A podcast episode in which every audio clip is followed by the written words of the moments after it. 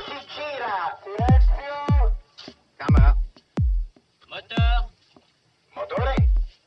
Partito! Odissea 14702 prima. Avanti. Azione! Les podcasts de la Cinémathèque.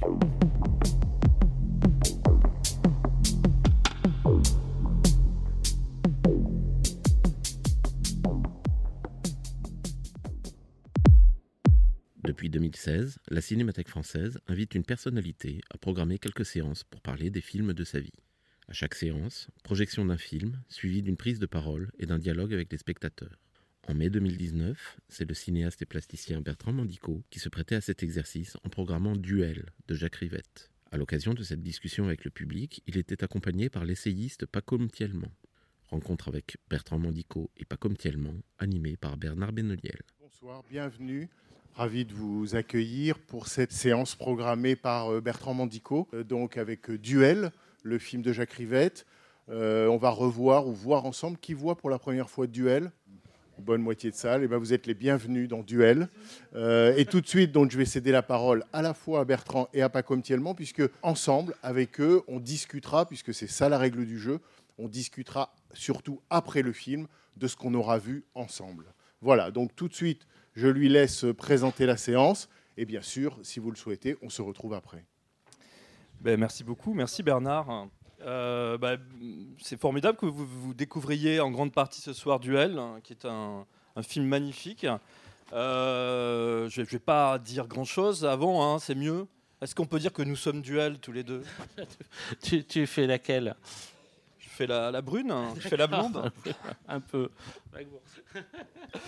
Euh, pas comme, qu'est-ce que, est-ce que tu veux, toi qui connais ce film sur le bout des ongles hein, Non, non, bah, D'accord. Bon, tu- non, mais en, en gros, euh, ce que vous allez voir, c'est un film de Rivette euh, qui date de 1975 euh, et qui ouvrait un cycle, un cycle qui n'a pas pu, qui n'a pas terminé. Où en fait, tous les films devaient se- s'enchaîner les uns après les autres. On en parlera plus longuement ensuite, mais en gros, avant, Rivette a fait euh, Paris nous appartient, La religieuse, L'amour fou.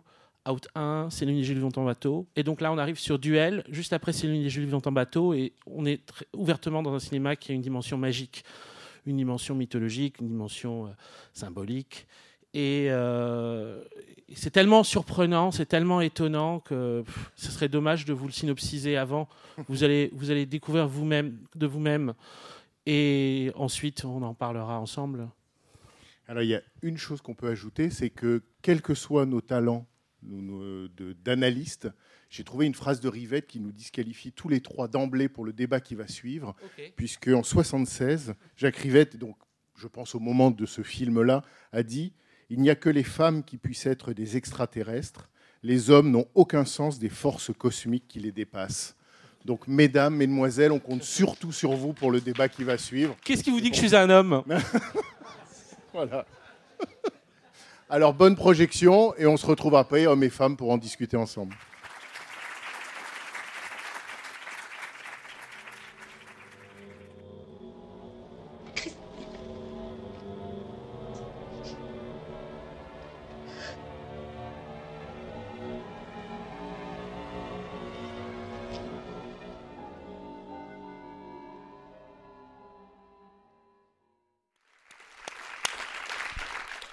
Par où commencer Peut-être? On pourrait à la fois commencer par la fin. Deux et deux ne font plus quatre.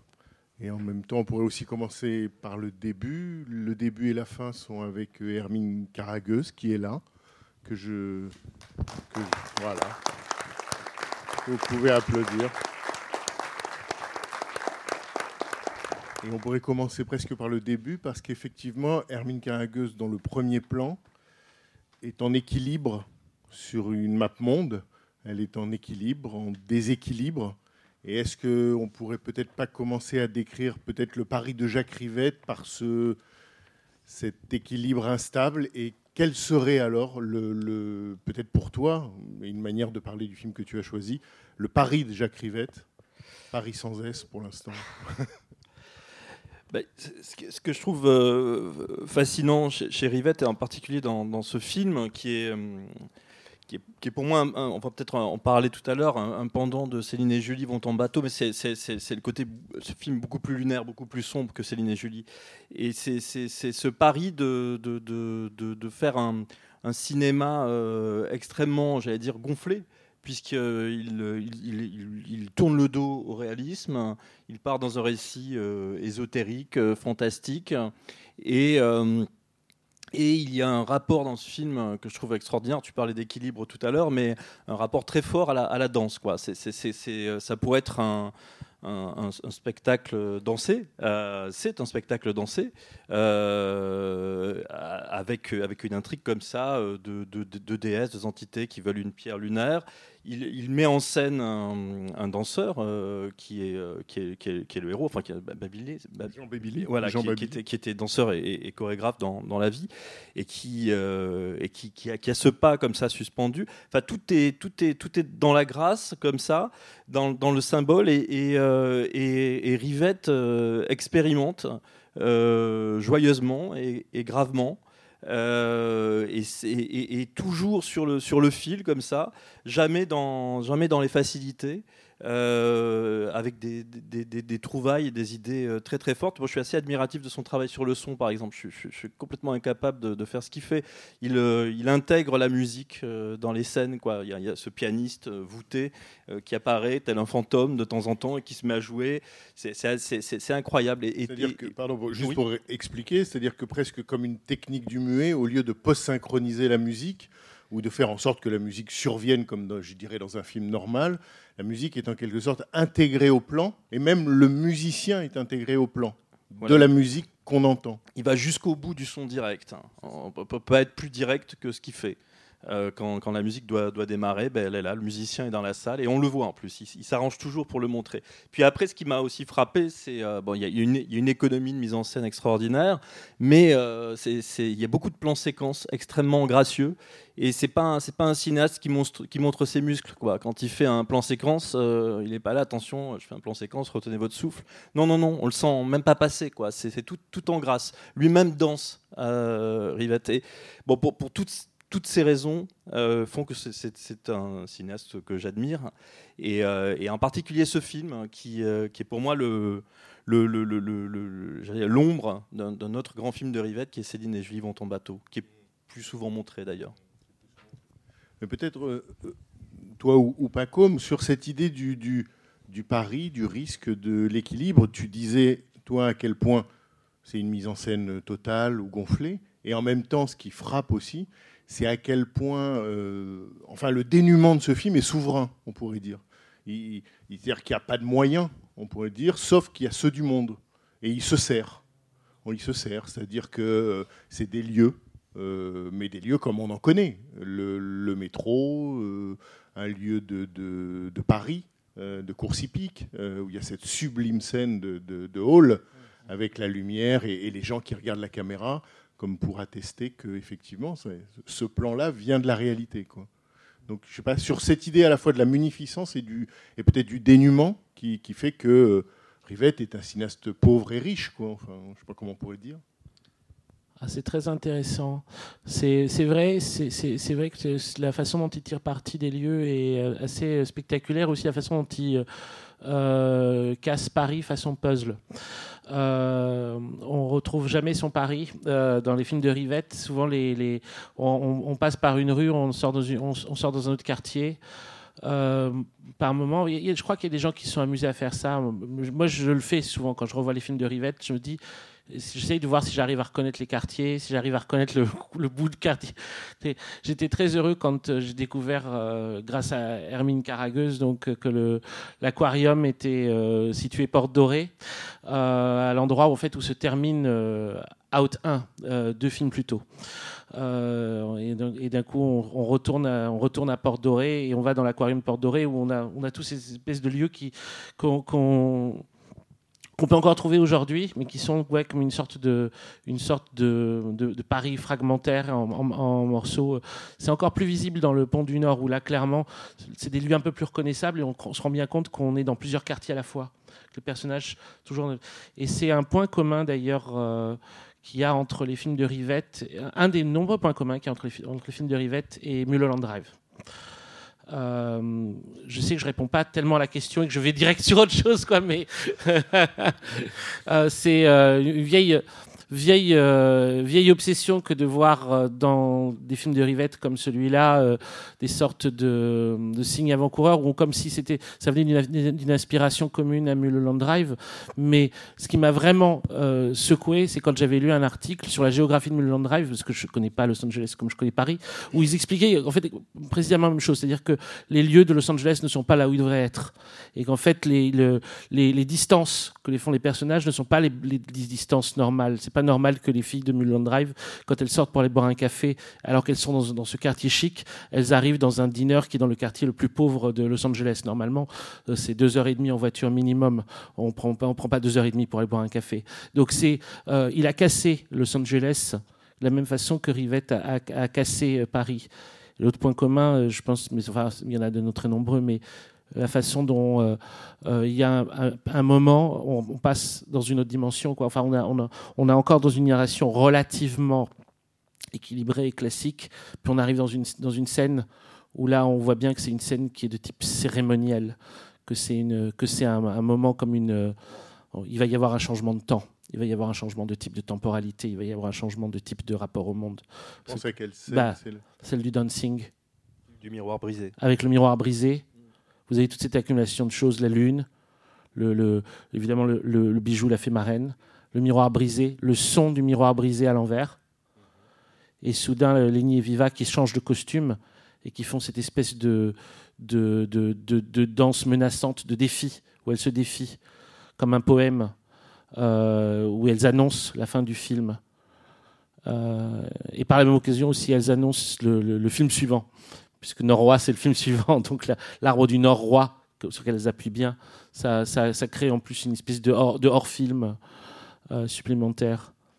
Et euh, ouais, tous ces éléments-là dans ce dancing, euh, euh, dès la scène suivante, on commence à avoir une, temporalité qui est plus brisée. On a le personnage de, Viva qui est dans deux lieux à la fois. et la scène, de toute façon, qu'elle joue avec Jean Babilé n'est pas du tout. Alors là, elle n'est plus du tout réaliste, quoi veux dire la scène tout d'un coup en noir et blanc en noir et blanc, où il, répond par la danse, où on a l'impression qu'il est euh, dans un autre état, qu'il n'est pas dans le même, pas dans le même état d'être. Il, il joue plus le même le personnage, quoi. Il est dans un, il est comme dans une espèce d'état intermédiaire. Peut-être qu'elle le retrouve dans un rêve, on ne sait pas très bien. Un état presque à la Cocteau, quoi. Oui, Oui, on pense beaucoup à Cocteau, hein, le, le- le miroir, enfin le- le- la scène du miroir brisé. Oui. Même Babilé m'é- m'é- m'évoquait Jean Marais parfois. Enfin, dans, dans- je sais pas physiquement, que tout d'un Mhm. coup, je me disais tiens, c'est ça me, ça me- ça- il me fait penser Mhm. à Jean Marais. Mais c'est Mhm. c'est amusant ce que tu dis avec Mulholland Drive parce qu'effectivement, il y a aussi la clé, euh, cette pe- Mhm. petite clé très rouge hein, et, Mhm. et- et- et très bleue dans, dans Mulholland Drive.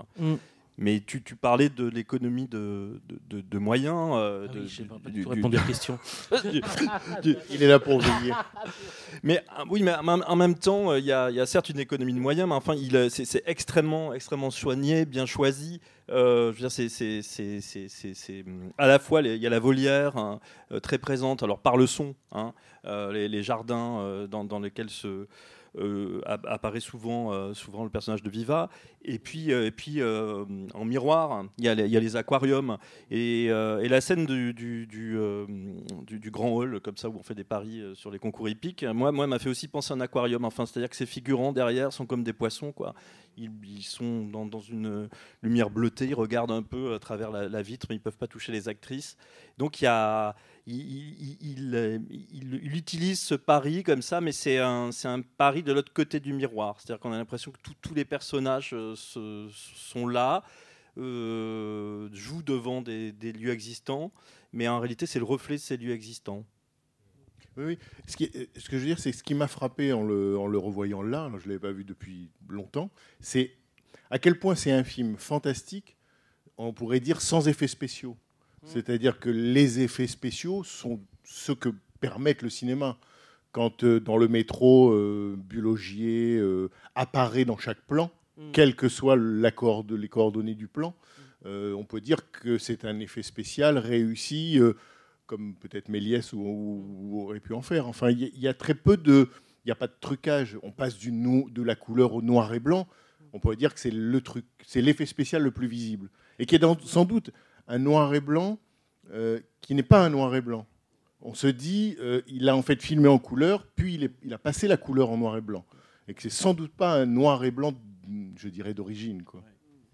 Il y, a- il y a le rapport à la, à la lumière aussi. hein. Y a, moi, je trouve Ouais. qu'il y a un, un super euh, travail sur la lumière. Mais alors là, c'est Mm. vraiment un héritage de la scène. quoi. C'est- des effets extrêmement scéniques. C'est Mm. son-. Ah, euh, oui, euh, tout d'un coup, la, la- la lumière, la lumière euh, se modifie, euh, tout, tout noircit et le bijou rougit. C'est Mm. quand même assez sophistiqué. hein. Euh, c'est euh, pas simple à faire, ces histoires-là. Euh, et ça, je trouve ça.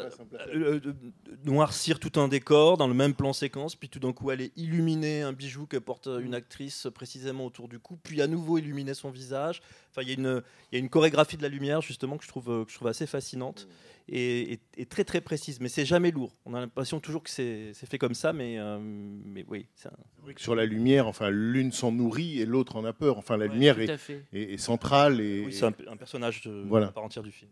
Complètement, oui. D'ailleurs, dans les, tec- les- les quelques textes sur lesquels euh, il, il parle de Rivette, Deleuze est toujours sur la lumière.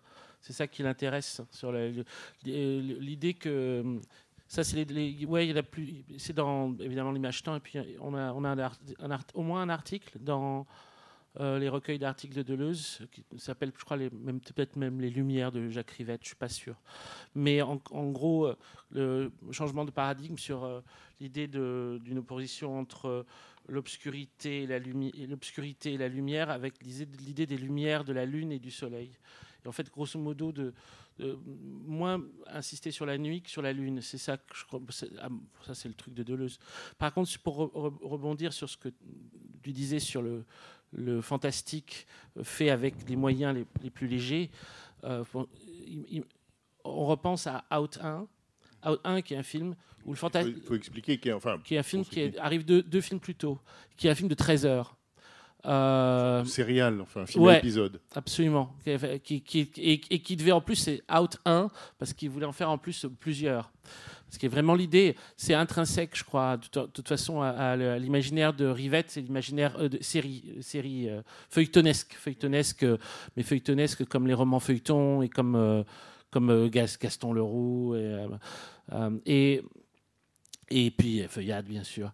Mais dans Out, le fantastique intervient à la 12e heure. Donc on a eu 12 heures en réaliste pur, avec des répètes de théâtre qui font des fois une heure. Et à la 12e heure, le fantastique apparaît dans une scène entre euh, Jean-Pierre Léaud et Bernadette Lafont. Bernadette Lafont co- commence à montrer ses pouvoirs de magicienne. Et c'est juste, il y a des paroles dites à l'envers, c'est tout. On entend des paroles à l'envers. Et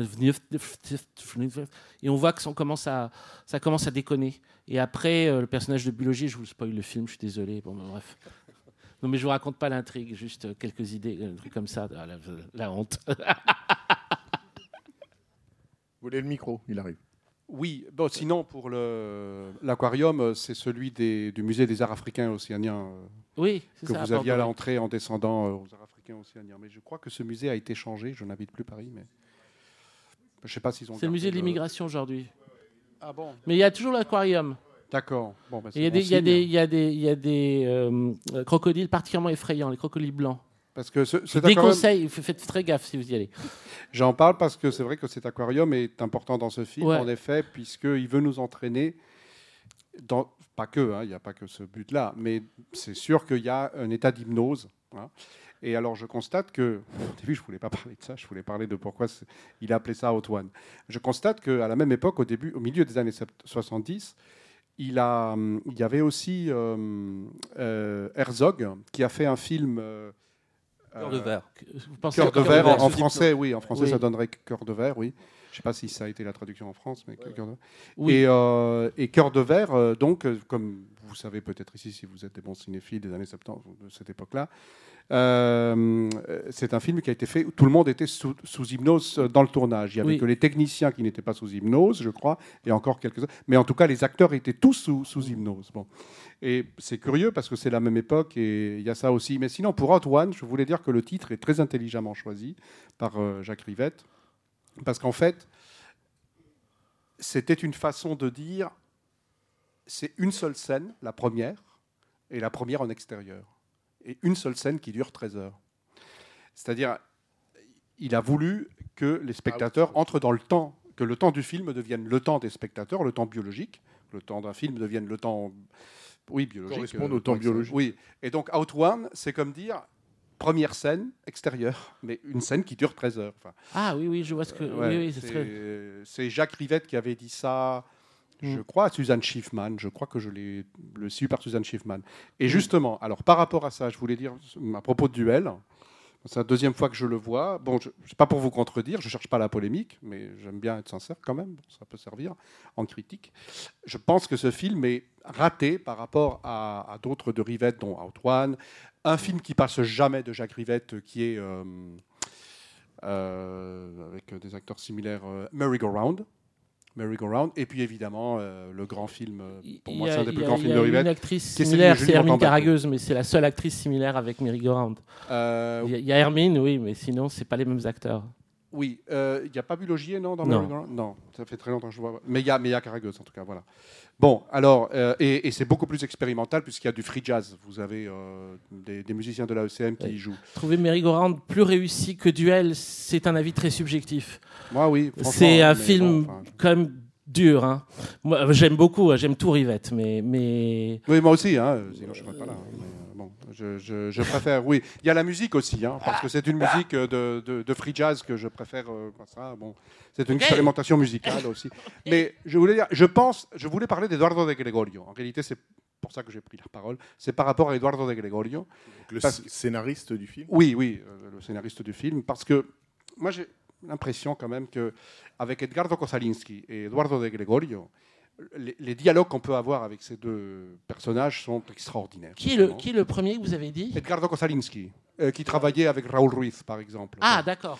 qui était un grand ami de Raoul Ruiz. Avec ces deux personnages que j'ai connus, on pouvait avoir des conversations mais d'une richesse sur l'al- l'alchimie, parce que Je voulais vous demander des références bibliographiques sur ce film, euh, dont j'ignore euh, pas mal. Enfin, j'ai vu des références bibliographiques, mais je, voudrais que vous en parliez. Ce que je voulais dire, c'est qu'avec Gregorio ou avec Kosalinski pour Raoul Ruiz, les idées sont très bonnes, mais leur la, la plasticité de ces idées, enfin le- la mise en forme cinématographique, je la trouve moins réussie qu'avec Suzanne Schiffman. Je pense que Schiffman et Rivette, euh, c'était une meilleure combinaison, un meilleur duo qu'avec Gregorio. Mais je voudrais que vous parliez de ça, c'est tout. J'ai pris la parole trop longtemps. Il n'y a pas de problème. Il a pas de problème. Bon, après, c'est très subjectif un grand- de savoir. Un grand amateur de Rivette, comme vous avez compris. Oui. Euh, Bon. me- me- Merci beaucoup. Euh, oui, mais après, c'est subjectif de dire avec qui ça fonctionne mieux. Euh, Eduardo de Gregorio, aussi le scénariste sur Céline et Jolie, vont en bateau. Pour faire de la magie au cinéma, c'est très délicat. Euh, il, il est déjà assez souvent parvenu, la bande des quatre aussi, même dans les années 80 et 90, mais avec euh, Au bas fragile aussi. Y a... Mais euh, là, il y a un problème de rythme, je trouve que c'est parfois c'est surfait. Je le dis absolument pas par polémique, puisque j'aime Rivette, c'est pas le problème, mais j'aime bien quand même dire ce que je pense, quoi. Enfin, bon, Oui, ce que je problème. ressens. bon, voilà. Ok. Euh, Sur le rythme ou sur le montage du film Tu veux dire quelque- Mais non, bah, vous êtes contredit euh, en 40 phrases. hein. Euh, vous, vous- parlez du côté hypnotique, justement. Ça, fonctionne très très bien, ce côté-là. Donc s'il y a hypnose, il y a magie. Voilà.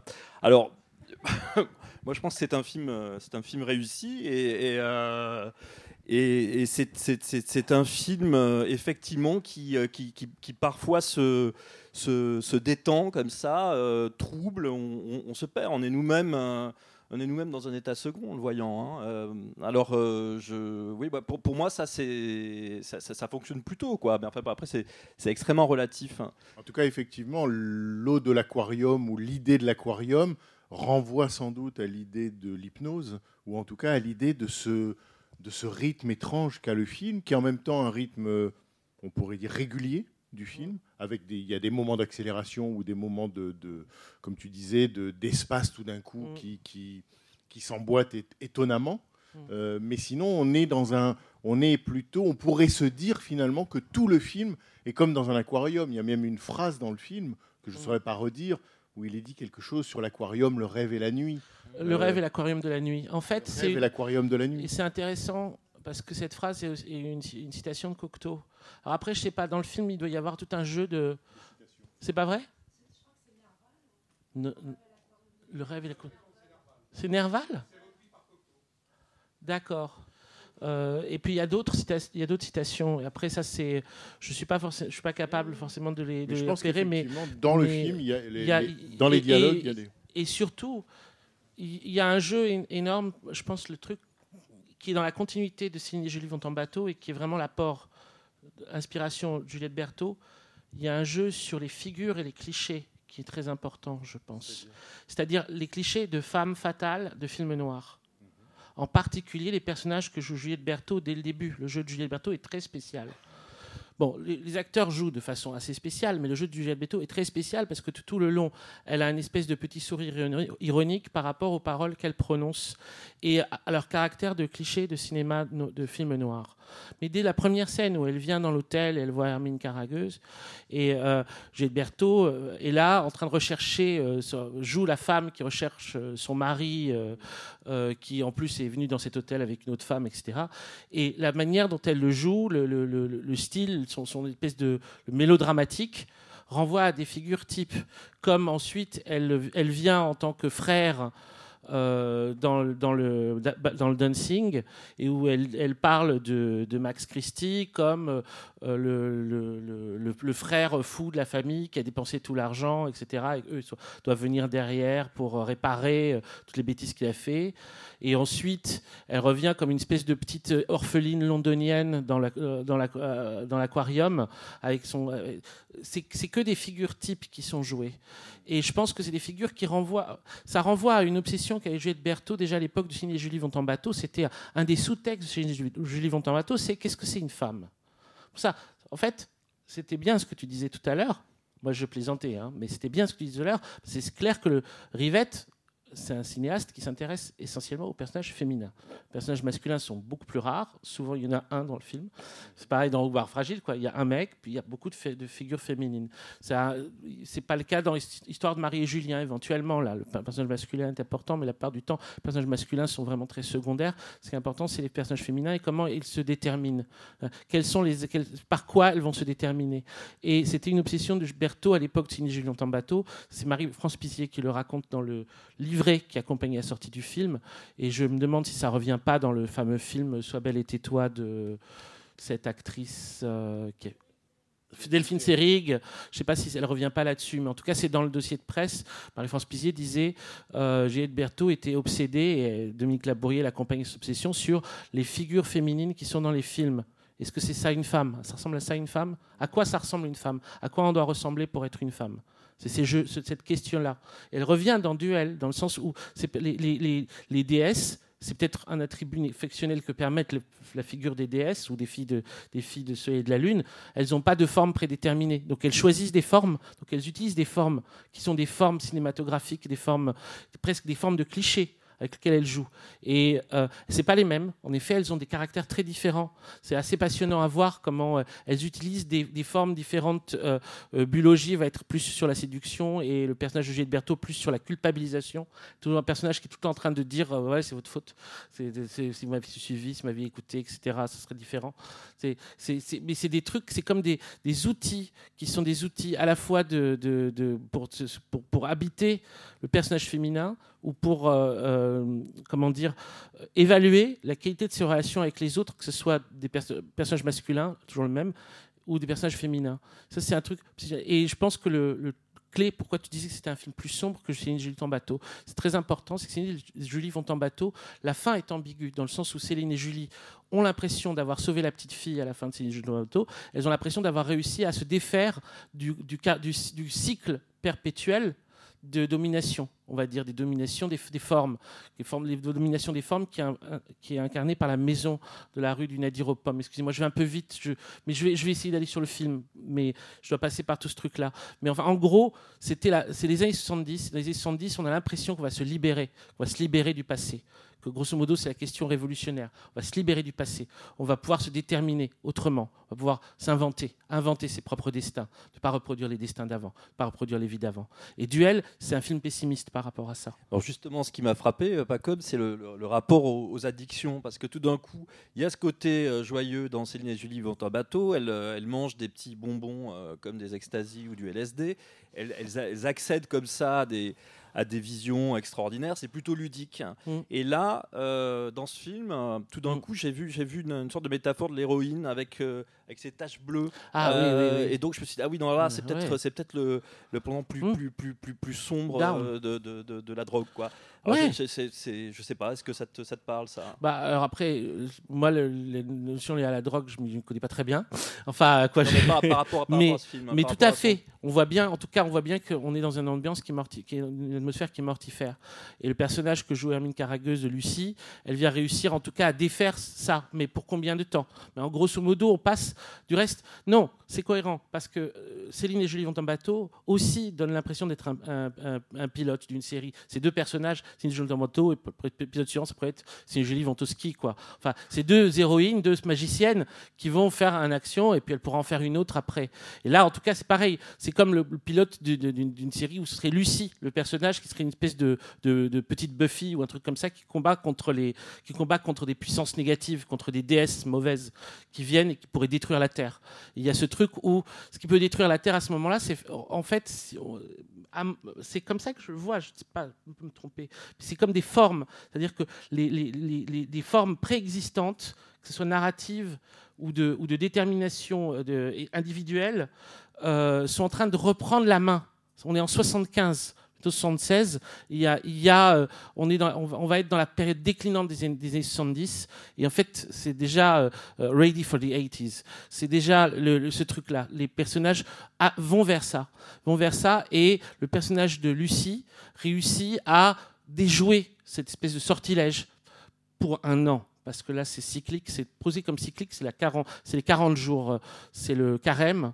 Et donc, du coup, pendant ce moment-là, chaque année, du coup, à chaque fois, ces personnages vont revenir il va falloir euh, les empêcher d'attraper la Terre. Juste une chose, et après je vous donne la parole. Une chose qui va peut-être dans le sens de ce que tu dis, c'est que Rivette n'a jamais caché qu'il avait, en quelque sorte, inventé ce film, entre autres, pour échapper comment dire, à la situation sociale de l'époque. C'est-à-dire qu'il avait une, comment dire, euh, par rapport à la période giscardienne, une sorte de répulsion ou une sorte d'aversion qui fait que plutôt que, en quelque sorte, de faire des films qui rendrait compte de cette réalité d'une manière critique ou simplement comme reflet, il avait une façon, par cet imaginaire-là, presque de poser comme manifeste l'idée de s'en enfuir ou de s'en détourner. Et qui renverrait à ce pessimisme ou à cette- ce côté sombre du, du film, puisque quelque chose quand même dans le film revient de la réalité toujours et encore. Complètement. En fait, l'idée, je, je- j'en- je l'évoquais très rapidement tout à l'heure, il voulait tourner sans fin, si j'ai bien compris. Mais C'est ce que j'ai lu dans des, dans des bouquins. hein. Mais, mais euh, euh, Duel, euh, immédiatement après avoir terminé Duel, il a enchaîné avec le tournage de Norrois. Et après le tournage de Norrois, il allait enchaîner avec le tournage de Histoire de Marie et Julien, qu'il a arrêté au bout d'un jour de tournage ou de deux jours de tournage, totalement lessivé, épuisé, impossible de continuer, à l'arrêt. Histoire de Marie et Julien qui refera 20, 20 ans plus tard, ou un truc comme ça, hein, autour de 20 ans plus tard. Mais en gros, Scène de la vie parallèle, qui est cette collection qui commence là avec ce film-là, et qui va continuer avec Norrois, c'est comme euh, une... euh, finalement, ça reprend, c'est autrement le- le- le- l'enjeu de Out- déjà, d'une certaine façon, de, de- sérialiser ou de faire de, de commencer un, un truc et de ne plus s'arrêter. Mais alors que Out était, on va dire, dans un univers contemporain, Là, il va aller dans des univers qui ne sont pas du tout contemporains, ou qui sont contemporains mais transformés, euh, à la marge, fantastiques, théâtraux, euh, euh, avec, aussi des éléments mythiques.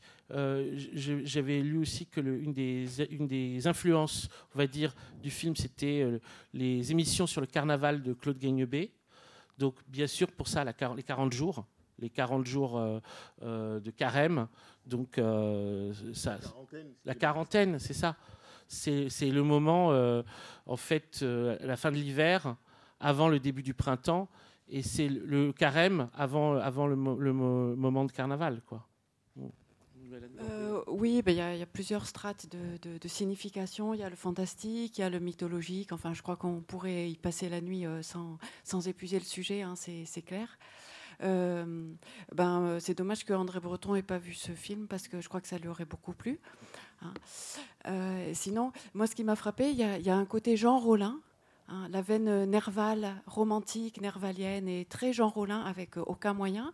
Et on dirait le, fruit, des amours illégitimes de Jean Rollin et de Mario Bava. Oui, avec un, rapport au, jeu, aux actrices tout de même qui est, différent par rapport par rapport à, à, Rollin ou, enfin, ou Bava parce que Rollin fuyait la direction d'acteur et, euh, j'ai l'impression que, Rivette au contraire se, délecte et complètement fasciné par les, par les actrices. Et euh, il, joue enfin ce que j'aime chez Rivette c'est qu'il joue à jouer. Enfin euh, on a l'impression qu'ils sont en train de jouer en permanence de, de jouer à un jeu mystérieux. Et, et, les actrices jouent à jouer. Ce que tu disais tout à l'heure elles, elles incarnent comme ça des personnages. Elles ont une ironie même par leur propre jeu. Elles, euh, elles, en font presque des, tonnes parfois, enfin des tonnes, hein, c'est une façon de parler. Et euh, mais comme, euh, comme si elles tiraient des cartes dans un chapeau en disant maintenant tu vas, je vais être ci, je vais être ça, etc.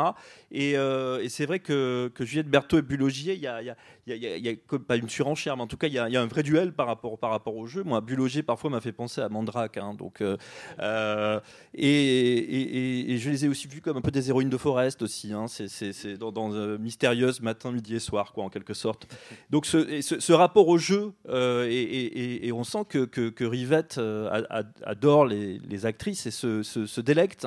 Et, je comprends aussi son envie de tourner euh, jusqu'à plus soif, jusqu'à l'ivresse, mais au bout d'un moment, ça, oui, ça, ça rend dingue, sans doute. En tout cas, ce qui est vrai, c'est qu'on ressent dans le film qu'effectivement, peut-être le grand sujet du film, c'est le visage des deux actrices. Il, fait beaucoup de gros plans, il, y consacre beaucoup de temps de plan à, les regarder, et que d'une certaine manière, ce pourquoi, enfin, non pas le prétexte, mais le, film est comme l'occasion de les regarder. Quoi.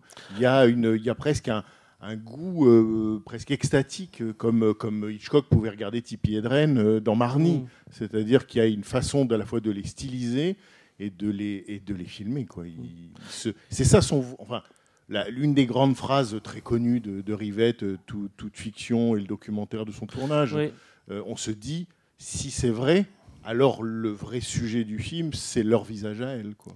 Et, celui, de Babilé aussi. Il y a des plans invraisemblables sur le visage Babilé, en particulier dans le ballroom au moment où elles commencent à faire leur euh, rituel.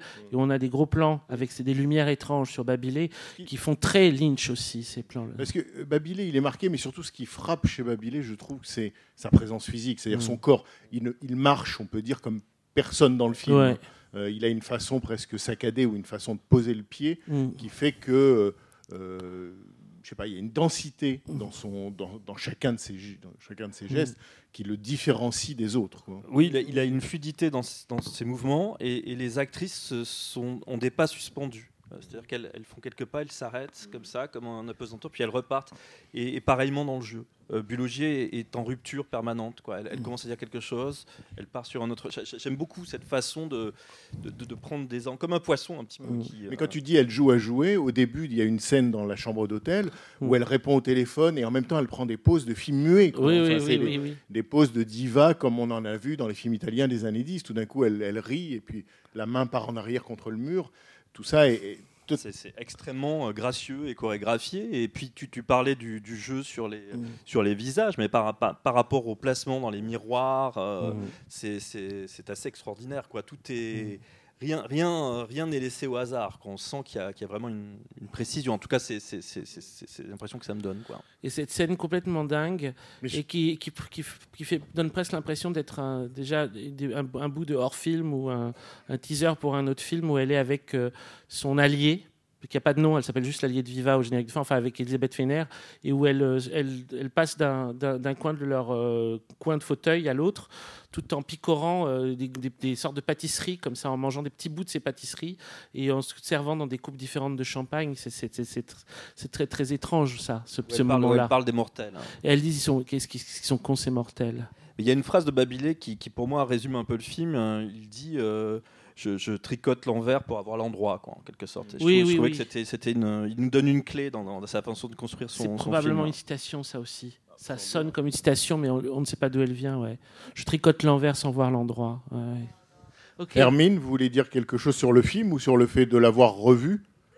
On regarde pas pareil quand on est dans un film. Euh, dire, euh, enfin bon, Non, c'est la troisième fois que je le vois. Je crois que ça sera la dernière, mais dans dix ans, j'en sais rien. Mais sur, sur le, quel souvenir vous vous gardez du tournage? À savoir, est-ce que c'était justement la mécanique de précision qu'on décrit? Ou est-ce qu'au contraire, les actrices ne savaient pas forcément ce que l'autre Euh, devait jouer ou voilà. dire dans le plan? Mais je parlerai de, que de moi, là. C'est-à-dire tout ce que je fais. Euh, euh, Jacques, il me disait pas, bon, là, tu vas courir de là à là, tu te l'arrêtes, tu regardes comme ça et tout. Il ne me disait rien. Donc, moi, je vivais euh, ce que je pensais qu'il fallait vivre par rapport au rapport des uns et des autres.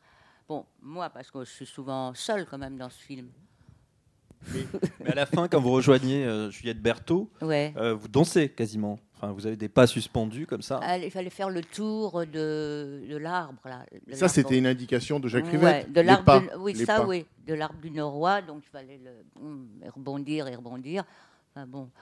Euh, et puis bon, là, quand même, euh, le jour se lève, euh, il y, a- il y a les, comment dire, euh, les voitures, les vélos, tout ça, la vie reprend. Là, la, la vie reprend et c'est un bon moment, je trouve, là, comme ça, par rapport à ce personnage, moi, quoi, là-dedans. Donc, euh, d'un seul coup, je respire euh, bien, quoi. Enfin, Mais ce que vous voulez dire, c'est que par exemple, dans les scènes à deux, euh, que ce soit vous ou d'autres acteurs, parce qu'il y a beaucoup de scènes à deux dans le film, euh, très souvent, l'acteur ou l'actrice savait pas forcément ce que l'autre allait dire, non? Est-ce que Ah, c'était au niveau est-ce du que vous langage, aviez est-ce ouais, que vous aviez ouais. des éléments de dialogue ou est-ce que vous aviez un dialogue Bah, écrit? Ouais, mais je m'en souviens plus là. Non, mais c'est vrai, il y a longtemps, 75, vous voyez, depuis. euh, la vie continue, quoi. Vous avez le droit. Ouais. Non, non, c'est. Enfin, moi, je trouve, j'ai trouvé que c'était. Ça tient la route, quoi, comme on dit. hein. Non, c'est vrai. Et puis, bon, le silence de la salle aussi, quand même, c'est des signes, ça. Un bout de papier, un petit truc. euh, C'est vrai, c'est très silencieux, hein, quand même. Surtout quand il y a des- le silence de l'image. Quand c'est l'autoroute, là, vers la fin et tout, et qu'on n'entend rien et qu'on voit les voitures rouler et tout, ça fait peur, ça, même. Avec rien. Il y a un petit suspense, là. euh, Qu'est-ce qui va se passer? Bon, C'est vrai que l'hypnose a eu l'air de fonctionner, y compris dans la, dans la salle. oui, je sais pas. Qu'est-ce que vous en Non pensez les À part monsieur qui n'avait pas du tout aimé le film. Ah, heureusement qu'il n'est pas venu à côté de moi parce qu'il voulait s'asseoir là, je ne sais pas si vous vous souvenez. Hein Ah non, mais je crois que je l'ai bien senti quand même. hein, Je ne sais pas, puis je l'ai envoyé balader parce que j'attendais ma copine qui est là-bas.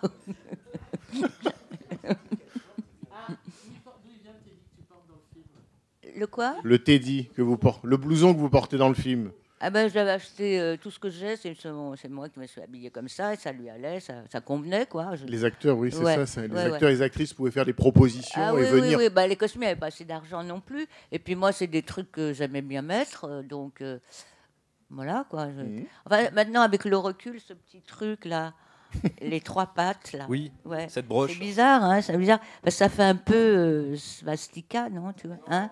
Non. Non Non, vous n'avez pas. C'est un truc breton. C'est un truc breton que j'avais trouvé au puce. Hein. Parce que moi, je m'habillais que là-bas à l'époque et encore maintenant, je m'habille même plus. au puce. non, non, mais il y a trop de puces, justement. En tout cas, sur les, sur les, les vêtements des acteurs et des actrices, le- le- l'apparition de Juliette Berthaud au début, le fait que c'était, on ne sait pas encore qu'elle vient d'ailleurs, mais elle a une voilette déjà, Ouais. où, elle, où elle porte des petites planètes euh, au, au bout de la voilette, et elle a l'air comme ça, comme la, la planète d'une galaxie. C'est, absolument, je trouve ça magnifique. Mais Ouais. on ne sait pas si c'est des, des- comment dire, un, habillage signé Jacques Rivette, ou si c'est comme on le sait, souvent des propositions dans les films de Rivette des acteurs ou des actrices. C'est-à-dire que il- on sait qu'ils participaient à l'écriture, euh, Juliette Berthaud particulièrement. oui. Oui, c'est une toile d'araignée avec des, des planètes qui pendent au bout de cette toile.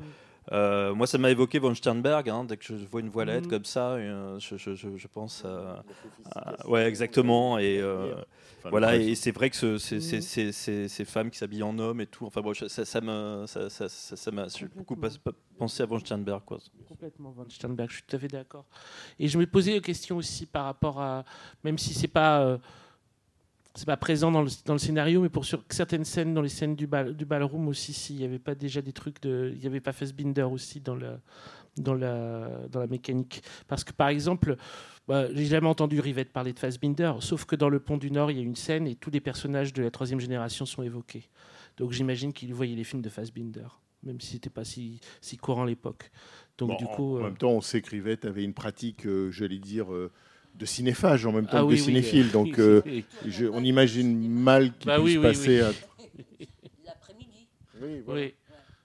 C'est si Rivette est quelqu'un qui était connu pour aller excessivement souvent au cinéma. Oui, oui, oui. Donc euh, ça n'a pas dû lui échapper. euh, mais- D'autres euh, questions ou interventions, réactions par rapport au film?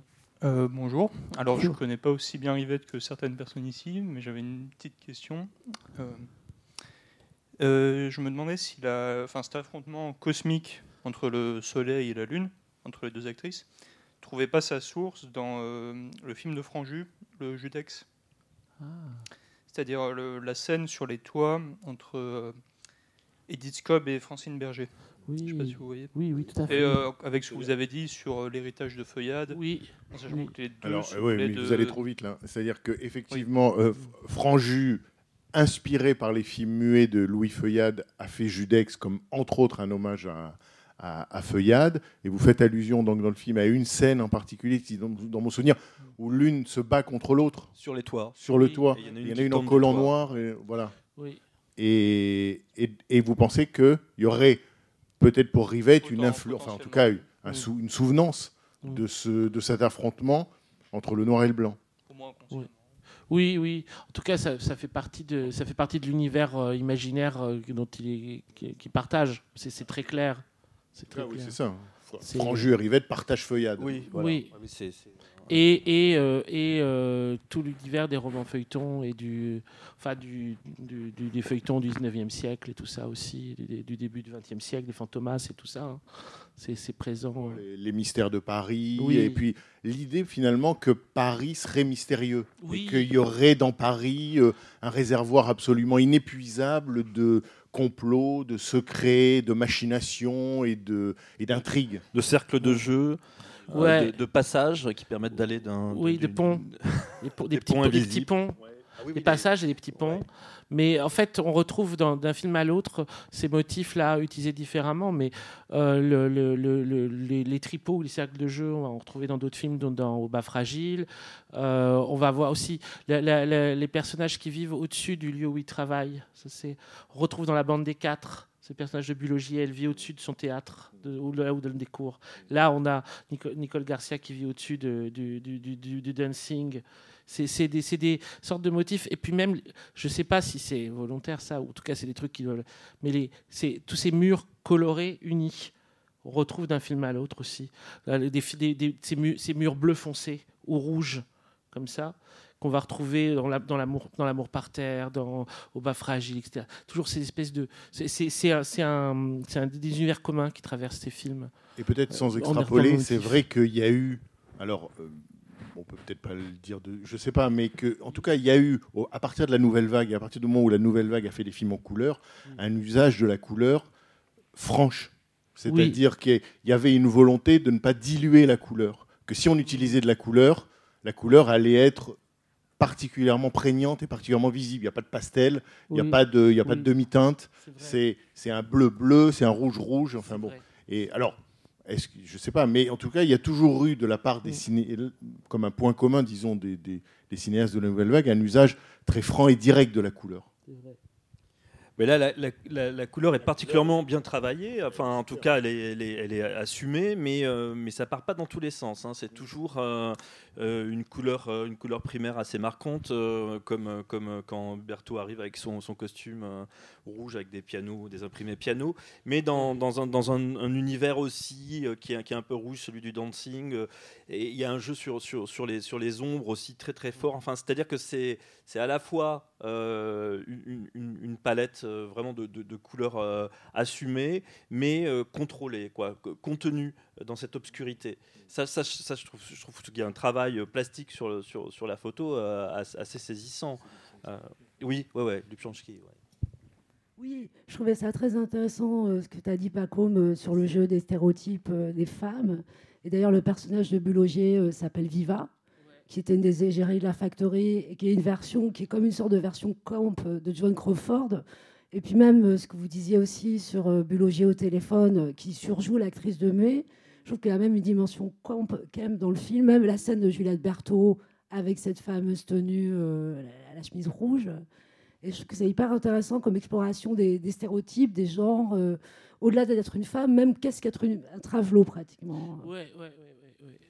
Il y a une forme de, de fétichisme hein, Mm. chez, chez, chez Rivette, en tout cas là, euh, avec son, son, son rapport aux, aux actrices, ces panoplies aussi, on, on- est dans, on est dans le fétichisme, quoi, hein, je, je trouve. C'est ce, qui- c'est ce que j'aime beaucoup chez lui, d'ailleurs. J'avais pas pensé au, à- au, à- au camp, au camp, mais moi ça me parle. Ouais. L'idée de, de- de- du flirt avec le camp, ouais, clairement, ouais, dans ces personnages-là. Dans le, dans le, le- même les costumes outranciers, l'idée des costumes outranciers. Ouais. Oui, oui, je disais quand même parce qu'il y a vraiment un truc surjoué de la féminité. euh, Et justement, Viva ou Harold, euh, je pense même carrément à Hollywood Lawn ou au Travesti de la Factory, il y a, il y a une espèce de suraffirmation de la féminité. Alors, c'est des déesses, certes, mais un truc euh, ouais, que je trouve très stars. intéressant. Et des stars, bien sûr. Bah, des divas et des vivas, quoi. Comment vous interprétez le petit bout, de, le petit euh, hors-film de Elizabeth quand elle dit Je dois m'occuper de Carlotta euh, Qu'est-ce qu'elle m'agace? Vous pensez que c'est Carlotta Valdez Euh, oui, qu'elle va passer je dans. je qu'elle- joue avec un personnage d'un autre film Donc Carlotta, c'est une, en tout cas dans, l'esprit de Paco, mais sans doute dans le film, c'est une allusion donc à Vertigo d'Alfred Oui, Hitchcock, puisque donc le Oui. personnage de Carlotta, c'est le personnage euh, Mm. en quelque sorte que tout le monde poursuit. Ouais, donc, donc, donc, en fait, ce pers- le personnage de Elisabeth Weiner va, va switcher, va aller dans des, films, dans des scènes qu'on ne connaît pas de, de, de sueur froide pour l'amener dans son destin funeste, probablement. Hmm. Mais Duel, c'est aussi un, enfin, c'est il y a un quatuor, un quatuor d'actrices quoi, surtout, hein, qui, est, mis, euh, qui est mis en scène. Les deux déesses et puis euh, euh, les, les, les deux femmes qui sont dans, dans, dans, dans la vraie vie quoi. Et euh, avec l'une qui, euh, qui est pugnace, qui est, qui est un, un, un personnage très, très, très volontaire, et puis l'autre qui a, qui a une dimension beaucoup plus mélodramatique quoi. Je, je trouve que Nicole Garcia, elle est, Ah oui. elle est dans, dans, dans, dans le mélo quoi, avec son impernoué. Mais génial la scène dans le ballroom où elle est tellement heureuse qu'elle s'en fout de tout le reste et qu'elle est là avec son sourire et elle, elle dit les gens parlent et je j'entends rien. Et c'est là où elle dit le rêve est l'aquarium de la nuit. Je suis comme dans un rêve. Elle a des, des phrases très étranges dans cette scène. hein. Des phrases euh, Quand elle parle avec Jean Babilé aussi, elle commence à dire des trucs extrêmement bizarres où elle dit qu'il est comme un chevalier blanc qu'elle voit au-dessus de qu'elle voit au-dessus de- du lac. Elle, elle est sous le lac, mais il va traverser le lac pour aller la rejoindre. Il va plonger, c'est ça hein? Ah, c'est Ondine de Jean Giraudoux. Non mais non mais je connais tiens. pas non plus. Et pourquoi vous croyez qu'on vous montre des Mais merci. Non mais voilà, c'est rempli de, de petites de, de, de, de choses. Mais je pense qu'il y aurait sans doute puzzle.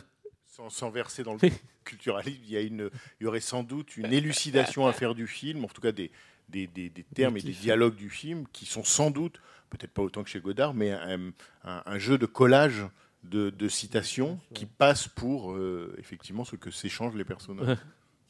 Oui, il y a un mishmash de ça. Mm. Euh, oui. Euh, Je voudrais euh, un éclaircissement, si possible, enfin, ou quelque chose à propos de Babilé. Euh, quand j'ai vu surgir Babilé, euh, que j'adorais dans mon enfance, en tant que danseur, quand je l'ai vu surgir dans ce film, ah, c'était pour moi un, un calvaire de le voir en tant que mauvais acteur. Alors je me suis dit, bon, bah écoute ma fille, il faut que tu fasses l'hypothèse que c'est voulu par le réalisateur, parce qu'il a une telle amour, une telle passion des actrices, de ces merveilles qu'il va nous donner, que il faut un- une sorte de faire valoir en négatif. Quoi. Et ce Babilé que j'avais tellement adoré en danseur, je ne l'ai supporté qu'en pensant que c'était la volonté du réalisateur d'avoir ch- choisi ce, ce- ce- ce non-acteur. C'est Voilà. comme les Mais- stars du muet, on est toujours déçu quand on entend leur voix pour la première fois, peut-être. Euh, moi, je, moi, je trouve que vous êtes un peu dur avec. euh, Ah ouais, moi, je le trouve, je le pas trouve euh, pas plus mauvais que Jean Marais, en tout cas. Enfin, non, non, mais je trouve, je trouve qu'il est, je trouve qu'il est. Enfin, moi, j'aime beaucoup euh, Babilé dans. J'aime beaucoup Jean Marais bah par ailleurs. oui. Je, je- je l'aime- je l'aime, je l'aime beaucoup dans, dans le film, quoi. Je le trouve très juste, euh, très gracieux. Non, vous avez été. Mais peut-être effectivement, sûr. il a raison. Vous, Non, mais après- c'est comme le, le par rapport comme le euh, monsieur comment tout à l'heure. Bon, c'est comme un acteur du muet que vous entendriez pour la première fois et vous êtes parce qu'effectivement euh, quand il danse le jeune homme et la mort, il- c'est pas la même c'est pas la même chose que quand vous l'entendez. Mais pourtant je trouve que dans le dans le film, il a un jeu, y compris une diction Ouais. euh, Ah oui. très précis. Ouais, il ouais, est il- précis dans sa diction, il est précis évidemment dans sa gestuelle et il a une présence. Et que sans doute il est là à la fois pour chorégraphier le film, en tout cas le plan quand il est dans le plan, mais aussi donner, comme tu disais, à l'ensemble euh, un aspect dansé. Moi, je vous trouve, euh, je vous trouve sévère. Mais, Mais, mais surtout, euh, mais moi je trouve irrésistible. trouve il a la une scène- densité. La, la scène commence et il dit euh, Bah, alors c'est un petit zèbre. Quand il commence à raconter, mais c'est enfin fabuleux. Mais qu'est-ce que c'est? Ça C'est du mauvais jeu. Moi, je sais pas ce que c'est. que Et que n'a pas entendu Blogier. Oui, non, mais c'est Qu'est-ce formidable. que tu disais J'ai rien entendu? Et raconte le truc, cette espèce de d'histoire complètement, cette blague aberrante euh, qui termine par, euh, mais commence par par retirer ce stupide pyjama. C'est quand il arrive sur le taureau. Et, et- et on a le rire de Bulogier et après, j'ai rien entendu. Et peut c'est dire- complètement, c'est complètement bizarre. Et même qu'une scène de séduction commence par un mec qui raconte une blague, c'est tellement bizarre. Et Mais- cette blague est tellement euh, non sexy, quoi. C'est ça qui est aussi très bizarre. Il est sur une scène de séduction, il raconte l'histoire du petit zèbre. C'est une histoire comme pour des enfants. C'est, c'est, elle est inoffensive, quoi. C'est derrière lui, le taureau lui dit de retirer son, son pyjama. Mais c'est, c'est, c'est dingue. Et, et- en même temps, enfin, comment euh, ça renvoie. euh, ça aussi, c'est un motif qui revient de film en film, parce que dans la bande des quatre aussi, il y a une espèce de blague qui est racontée et que les personnages comprennent pas. Mais je serais pas capable de vous la redire. Mais c'est une espèce de blague, pas- euh, encore une blague pas possible. Des- des- sur le sur le jeu, qu'il la joue super sur bien. le jeu faux ou vrai, c'est là encore une éternelle question parce qu'on peut dire on peut dire que Jean-Pierre Léo, que Bulogier dans le film joue faux. Bah si. Et pourtant, ils ont bien inventé quelque chose, une diction ou un jeu qui aujourd'hui que vous acceptez, Ah. mais qui longtemps et pour beaucoup Mais est d'ailleurs, non comme du non-jeu ou du faux jeu. Mais bien sûr, non seulement Bulogier et Jean-Pierre Léo ont considéré qu'ils jouaient faux, mais il y a un texte d'ailleurs de Deleuze là-dessus, où il, pa- où il parle en disant que c'est comme, des, c'est comme s'ils étaient des acteurs, il disait ces acteurs voyants qui reçoivent en fait le, le texte comme, euh, comme s'ils l'entendaient, comme, s'ils, euh, comme des voyants qui, en- qui entendent des messages et qui doivent les redire. C'est ça leur jeu. C'est ça que de- disait Deleuze. C'est très, très intéressant, comme s'ils étaient là et ils recevaient. Et toi Ils étaient possédés. Oui, on doit partir là-bas. À 14h, on doit se retrouver là-bas à 14h. C'est des trucs comme ça. C'est des espèces de.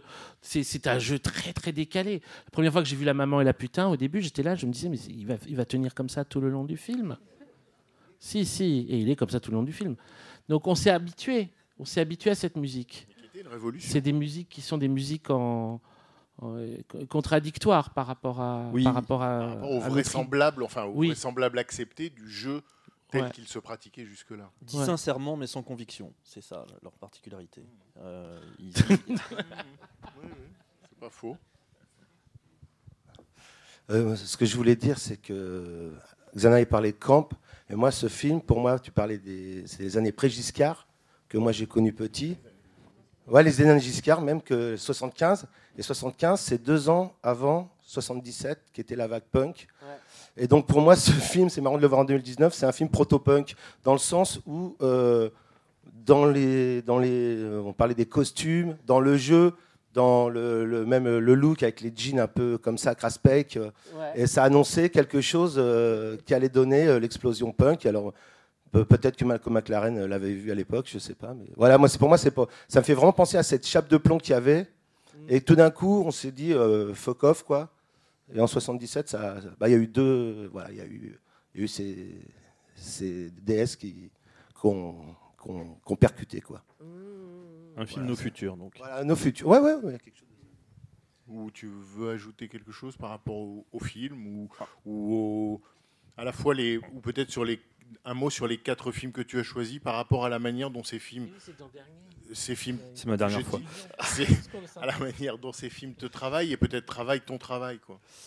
Euh, oui, c'est c'est- c'est- c'est- c'est- Ces c'est- quatre films quand même qui ont des résonances, on va, on va pas travailler ça maintenant, mais qui, qui ont des résonances, ils sont cohérents, enfin le choix est cohérent. Il y a Bah des oui, ressemblances. j'ai- J'ai essayé d'être euh, d'être hétéroclite, mais euh, mais en, en les en les rev- en les voyant tous les tous les tous les quatre, euh, c'est-à-dire le, le premier c'était le, le Satyricon de Fellini, ensuite euh, c'était les les Prédateurs de Tony Scott. Hein. Il y avait aussi Strangulation Blues de Carax. Hein. Onibaba de Kaneto Shindo et ce soir Duel de Rivette. Bon, ben, ce sont des, en tout cas, les, trois derniers longs métrages sont, des, films qui laissent place euh, aux actrices. les, quatre, dire, tournent le dos au réalisme, hein, sont liés à l'ésotérisme, à, la magie et à des mises en scène d'auteurs. Euh, dire, d'auteurs qui, mettent en scène la première personne, c'est-à-dire qu'ils n'essayent pas de, de, de, faire comme on doit faire, ou de, ils essayent de trouver leur propre style, leur propre langage, leur propre grammaire, et, euh, et sont aussi dans, dans une, dimension comme ça un peu, un peu hypnotique. Quoi. Euh, voilà. Je, avec, une, mise en scène aussi très visible, c'est-à-dire des effets très visibles, c'est-à-dire la mise en scène, là on peut dire, ne se, ne se cache pas ou ne cherche pas à passer inaperçu. C'est quatre fois des affirmations, on pourrait dire. Complètement. Pour, pour, moi, le réalisme au cinéma, c'est de montrer que l'on fait du cinéma. Euh, les, les, les, cinéastes qui, qui, font croire qu'ils sont en train de faire un documentaire, pour moi, c'est des menteurs. Euh, c'est des imposteurs. le cinéaste réaliste, c'est celui qui assume, qui assume. Je suis en train de faire du cinéma, les acteurs sont en train de jouer, mais vous allez rentrer dans notre dans notre cercle de jeu et vous allez, vous allez peut-être hypnotiser, mais en tout cas, vous allez, vous allez croire à l'histoire qu'on vous raconte. Mais ils ne cherchent pas à nous, à nous faire croire que c'est la, la, réalité d'aujourd'hui. Euh, voilà. Donc, c'est ces quatre films ont ça en commun. Après, plein d'autres choses, mais je suis mal placé pour analyser ça.